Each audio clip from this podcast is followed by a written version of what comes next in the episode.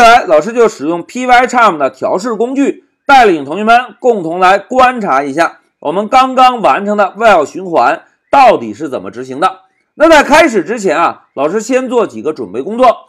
第一个准备工作，老师先在第三行打一个断点，然后呢，为了方便大家观察啊，老师把循环的次数改小一点，从五十呢改到数字三，我们让它只循环执行三遍。然后第三个准备工作，老师呢就在代码的末尾再增加一个输出。现在老师先写一个注释啊，我们观察一下循环结束后计数器 i 的数值是多少。好，注释写完之后，老师呢就使用 print 函数，然后呢写一下循环结束后 i 等于百分号 d。然后呢，在引号后面增加一个百分号，再把变量 i 放在这里。好，准备工作完成之后，老师呢就点击一下调试按钮，我们一步一步观察一下代码执行的情况。来，现在走，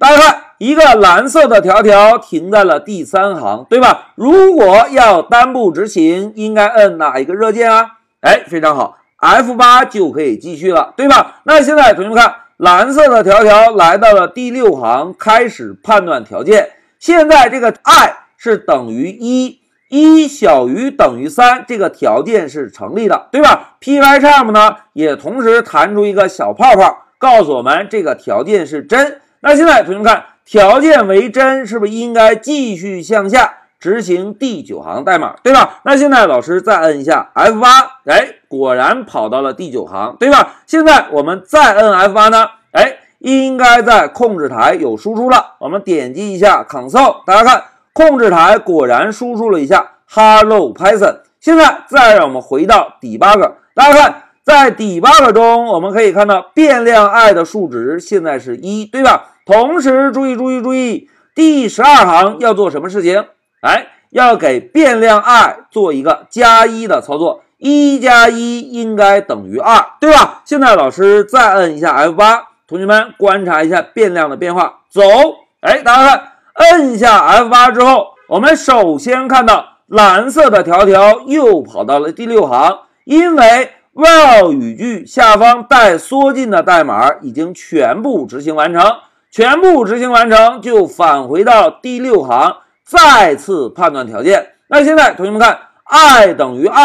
小于等于三这个条件是不是同样成立，对吧？那么我们再摁 F 八呢？哎，又会执行 while 循环下方带缩进的代码。那现在执行到第十二句，是不是又要做加一的操作，对吧？老师呢，再摁一下 F 八，哎，又跑到了第六行。现在变量 i 的数值是三。三小于等于三，同样成立，因此呢还会执行下方的代码。来，我们 F 八走，现在又到了十二行，同学们，三加一结果等于几啊？是不是等于四？对吧？现在老师摁一下 F 八，来，大家看，三加一等于四，变量 i 已经变成了四，同时蓝色的条条还会跳到第六行代码，因为 while 循环的次数。最关键的依赖就在于 while 关键字后面我们指定的这个条件。现在 i 等于四小于等于三这个条件是不是就不成立了，对吧？如果我们摁 F 八，还会执行下方 print hello Python 吗？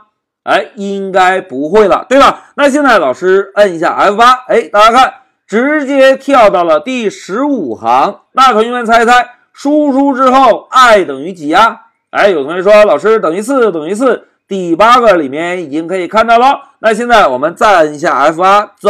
哎，现在点击一下 Console，大家看，控制台果然输出了循环结束后 i 等于四。